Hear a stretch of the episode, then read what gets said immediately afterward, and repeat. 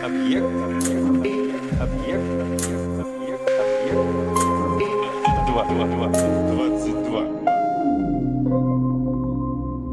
В смысле? Как любят говорить в недобитых средствах массовой информации, мир поразило шокирующее известие. Но надо сказать, что известие в некотором роде действительно шокирующее, даже я слегка обалдел. Шимпанзе напали на горилл и отчехвостили их почем зря. Но об этом э, несколько позже. Вообще в последние дни появилось э, несколько довольно забавных известий. Ученые что-то как-то озадачились решили подумать, ну, знаете, это любимая тема, что будет с планетой, если вдруг произойдет то-то и то-то. Ну вот, например, э, решили рассчитать, что произойдет с Землей, если вдруг замерзнут все океаны. Ну, то есть пошли, что называется, от обратного, да, когда начинают чего-то бояться, нужно срочно делать что-то наоборот. Ну, скажем, скажем, как э, смех – это естественная человеческая реакция, на самом деле, на страх, да, и мы начинаем, например, безудержно смеяться, когда, ну, в том числе и боимся. Не только, конечно, по этой причине, но в том числе такое случается. Так и здесь. У нас бесконечно все тает, мы куда-то движемся, глобальное потепление и так далее, и так далее. Понятно, что всем это страшно надоело, но никуда от этого не деться. Процесс идет, и э, хотим мы, не хотим, надоело нам, не надоело, а, обращаем на это внимание или не обращаем, а природа все равно идет туда, куда она идет, и ей совершенно плевать на то, что происходит вокруг нее. Так вот, тут решили выяснить о том, а, что же произойдет, если вдруг все океаны замерзнут. И это ведь действительно может произойти, потому что если процесс может идти в одну сторону, то он э, с тем же успехом может идти и в другую сторону. А это в первую очередь, ну, естественно, первое, о чем можем подумать, это, конечно, проблемы с транспортом, потому что очень большое количество товаров или, окей, Нефть э, – это, естественно, морские и океанические перевозки, да, и получается, что замерзнут все морские торговые пути. И как это повлияет на экономику, на мировой рынок, ну, можно только гадать. Но это бог с ним. Без нефти-то мы как-нибудь, в конце концов, э, проживем. А вот без остальных моментов, вот это уже вряд ли. Потому что, э, смотрите, что будет происходить. Очень забавная вещь. Слой льда – который появится над всеми реками, озерами, морями, океанами, он ведь э, заблокирует, ну не потому что станет холодно, бог с ним, да, очень многие животные вполне себе э, прилично чувствуют в, холодных условиях, да и человек, в общем, давно придумал, как ему э, согреваться с помощью как минимум теплой одежды. Так вот, лед, как вы понимаете, будет блокировать большую часть света в поверхностных водах, что первым делом, конечно, убьет морские водоросли. А если умрут, исчезнут морские водоросли, то, соответственно, начнут вымирать те животные, которые ими питаются. А дальше начнут вымирать те животные, которые питаются животными, которые питаются эм, морскими водорослями. И так дальше по пищевой цепочке, вплоть до, собственно, высших организмов, вплоть до, естественно, человека. И выживут в этом смысле, наверное, только глубоководные твари, которые живут вокруг гидротермальных источников. Дальше – Погибнут ведь не только растения, которые живут под водой. Скорее всего, погибнут и растения, которые живут э, на поверхности Земли. Поскольку лед отражает больше солнечного света, чем вода, то глобальные температуры резко упадут, и Земля тоже замерзнет и растения погибнут от недостатка воды, что приведет к меньшему поглощению СО2, поэтому углекислый газ из вулканов будет медленно накапливаться в атмосфере и снова нагревать планету, но для оттаивания такого огромного количества льда потребуется очень много времени, ну, наверное, несколько миллионов лет, не меньше. Так что это довольно забавная штуковина, хотя мы же знаем с вами, буквально помним о том, что такое с нашей планетой уже случалось. Геологические данные свидетельствуют, что океаны на Земле уже замерзали, причем не один раз. Последний раз это случилось где-то 650 миллионов лет назад, но тогда это явление пережило достаточное количество одноклеточных, да, каких-то простейших организмов, и они снова заселили Землю, пошел э, эволюционный процесс, и, в общем, мы пришли туда, где мы присутствуем сегодня. Вторая история – э, Второй вопрос, которым снова озадачились ученые. Что с нами со всеми произойдет, если планета наша вдруг перестанет э, вращаться? Мы же помним, стоит ли напоминать, что Земля вращается не только вокруг Солнца, но еще и вокруг своей собственной оси. Но что произойдет, если случится полная остановка? И понятно, что это только предположение. Скорее всего, это ну, просто невозможно, по крайней мере, исходя из тех данных, из тех знаний, которыми мы обладаем сегодня. И в природе, судя по всему, ну, мы ничего, по крайней мере, не знаем. Еще расскажу о той силе, которая способна была бы остановить вращение планеты.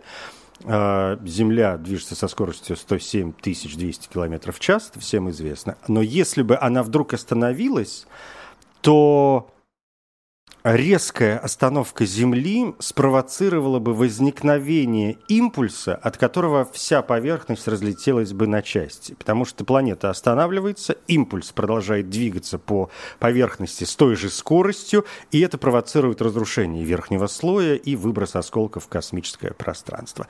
Но, правда, дальше некоторые осколки все же вернулись бы обратно на Землю за счет гравитационной силы планеты, которая никуда бы, естественно, не исчезла, и из-за постоянного падения осколков, сейчас представляете себе эту фантастическую ситуацию, а, земная кора начала бы стремительно плавиться, упавшие элементы поглощаются корой, и это приводит к возникновению процесса аккреации. То есть процессу приращивания массы небесного тела путем гравитационного притяжения материи на него из окружающего пространства. И э, специалисты в этом смысле также отмечают, что внезапная остановка планеты была бы причиной испарения практически всей влаги. Ну, то есть планета останавливается, а вода вся улетает к чертовой матери в открытое пространство. И влага в небольшом количестве смогла бы остаться только в очень твердых минералах – и бог знает, что бы потом со всем этим делом а, происходило. Ах, да, некоторые осколки, конечно, не только бы э, возвращались обратно на Землю, но и врезались бы в Луну, оставляя на ее поверхности огромное количество кратеров разного размера. Вряд ли бы они сбили ее, конечно, с орбиты. Но хотя, если мы предполагаем, что Земля может остановиться, то почему бы и Луну не вышвырнуть куда-нибудь далеко-далеко?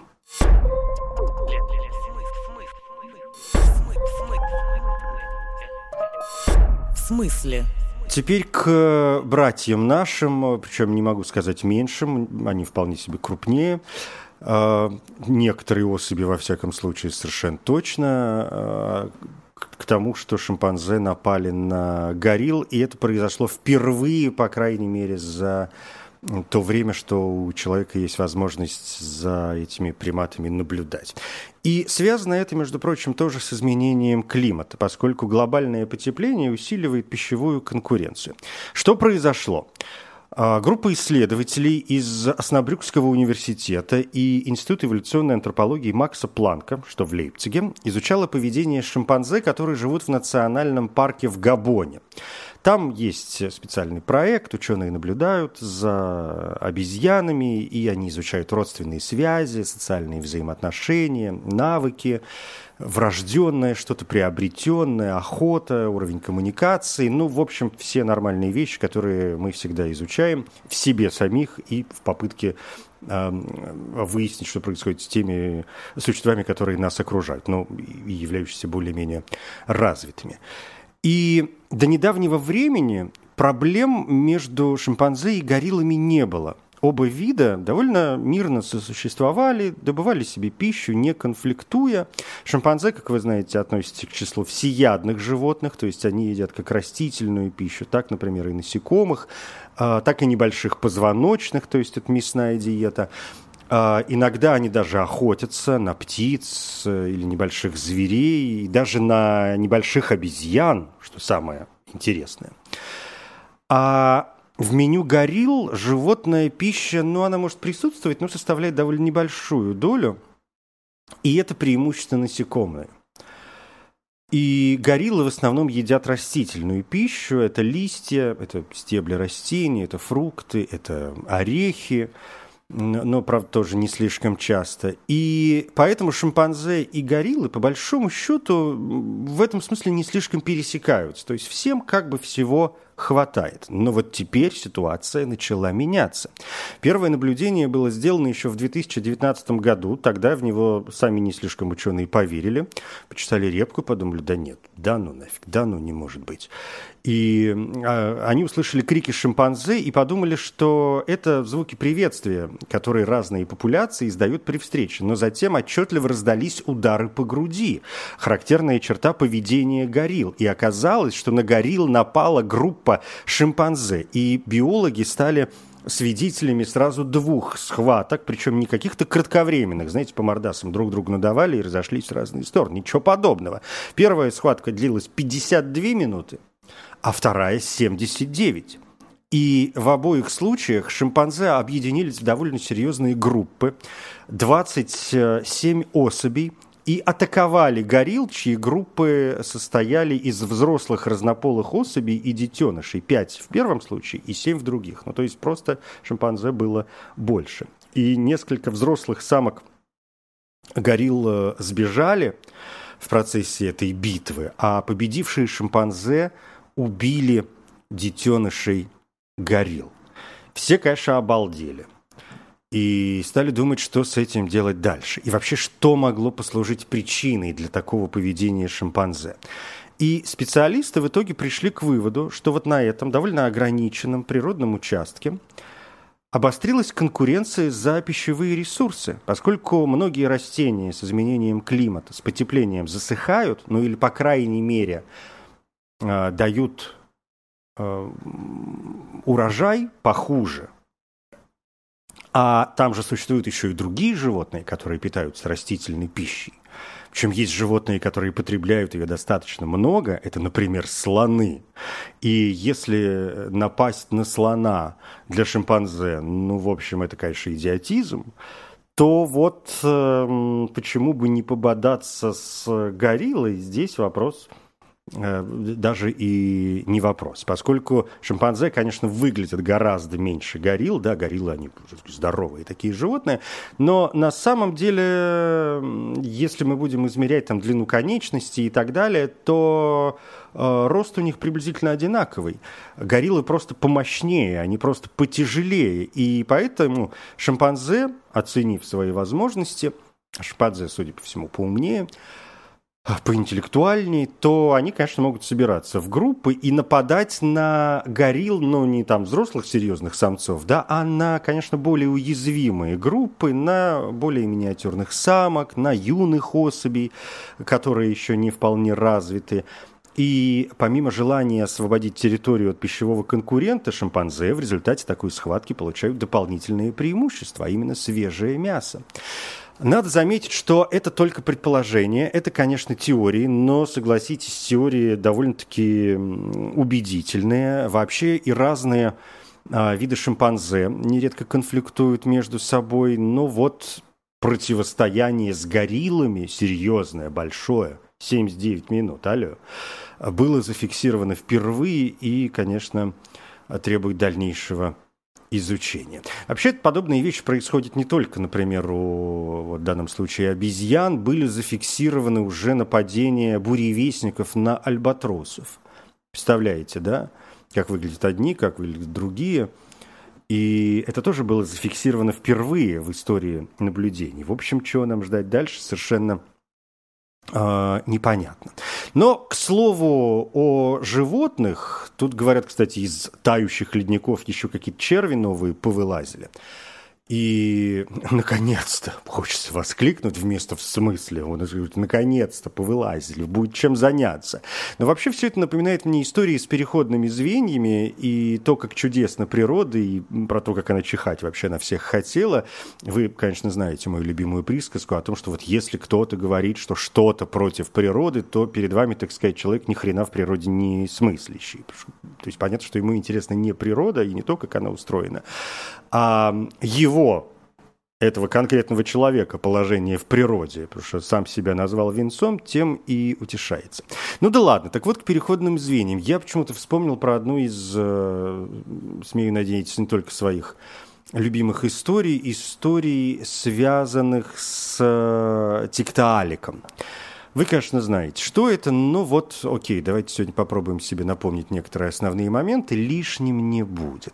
Тиктаалик – это известный э, сегодня, самое известное сегодня главное переходное звено между плавающими рыбами и ходящими животными, к которым относится и человек.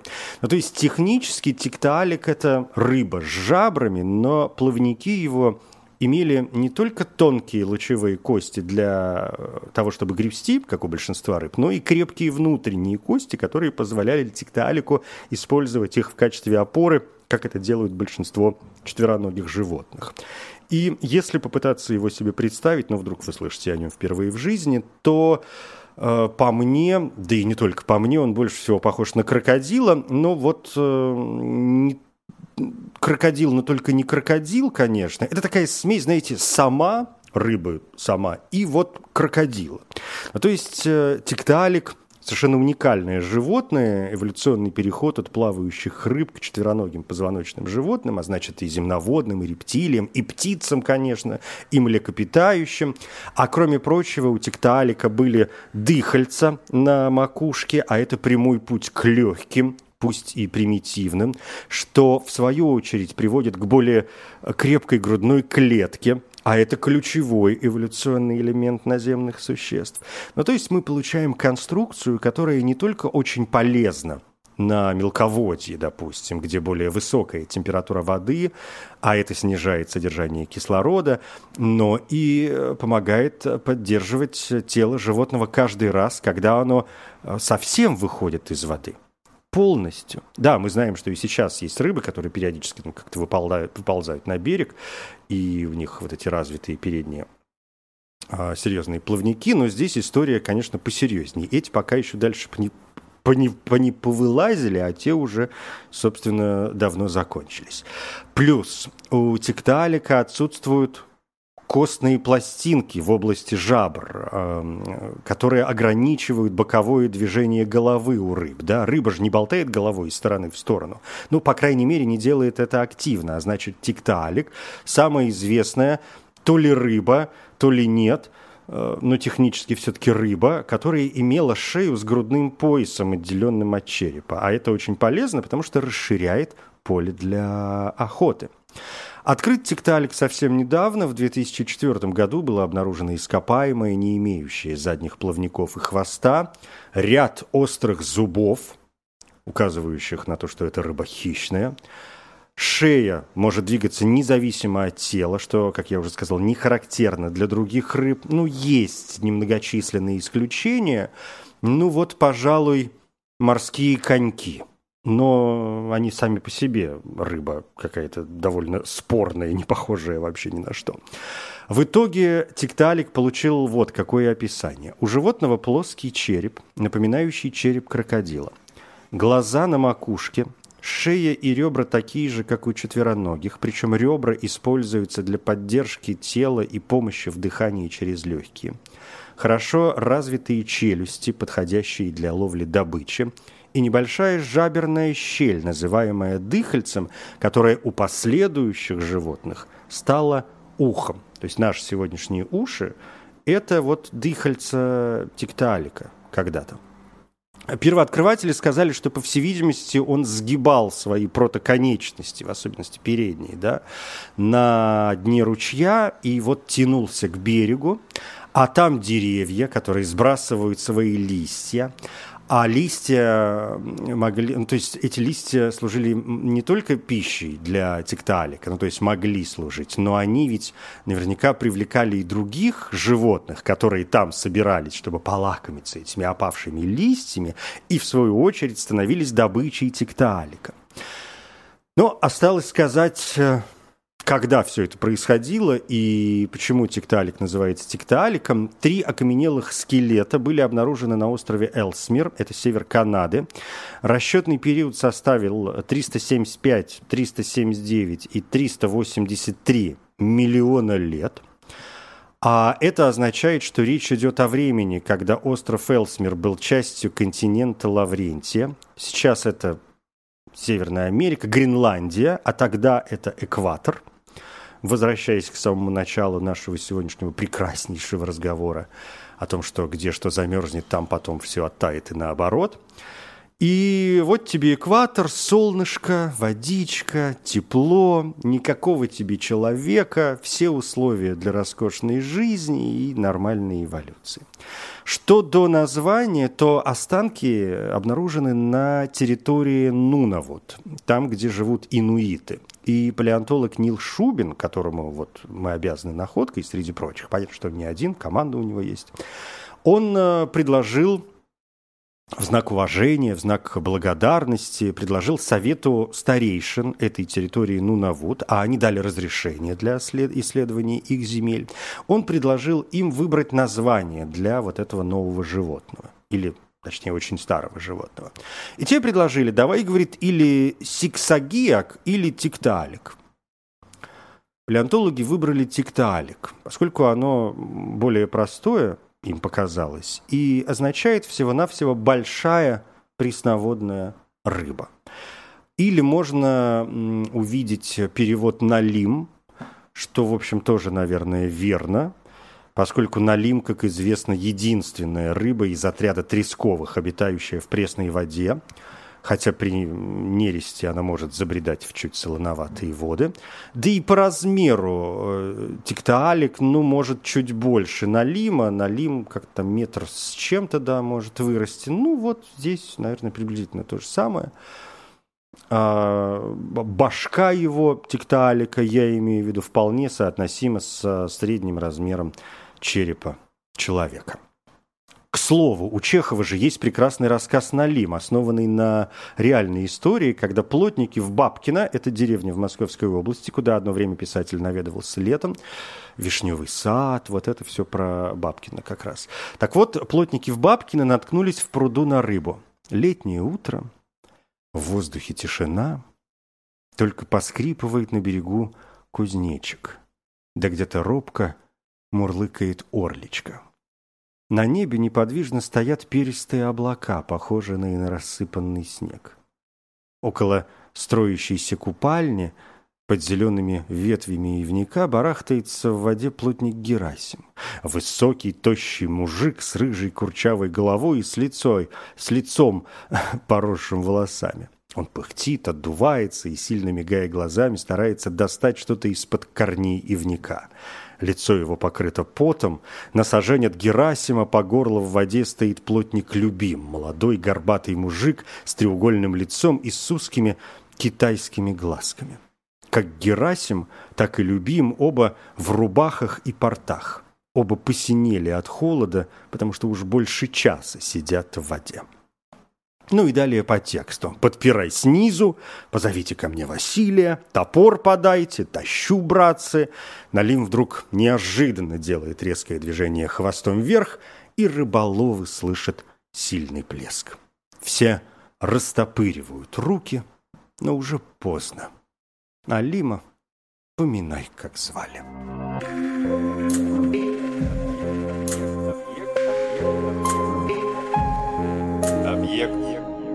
22.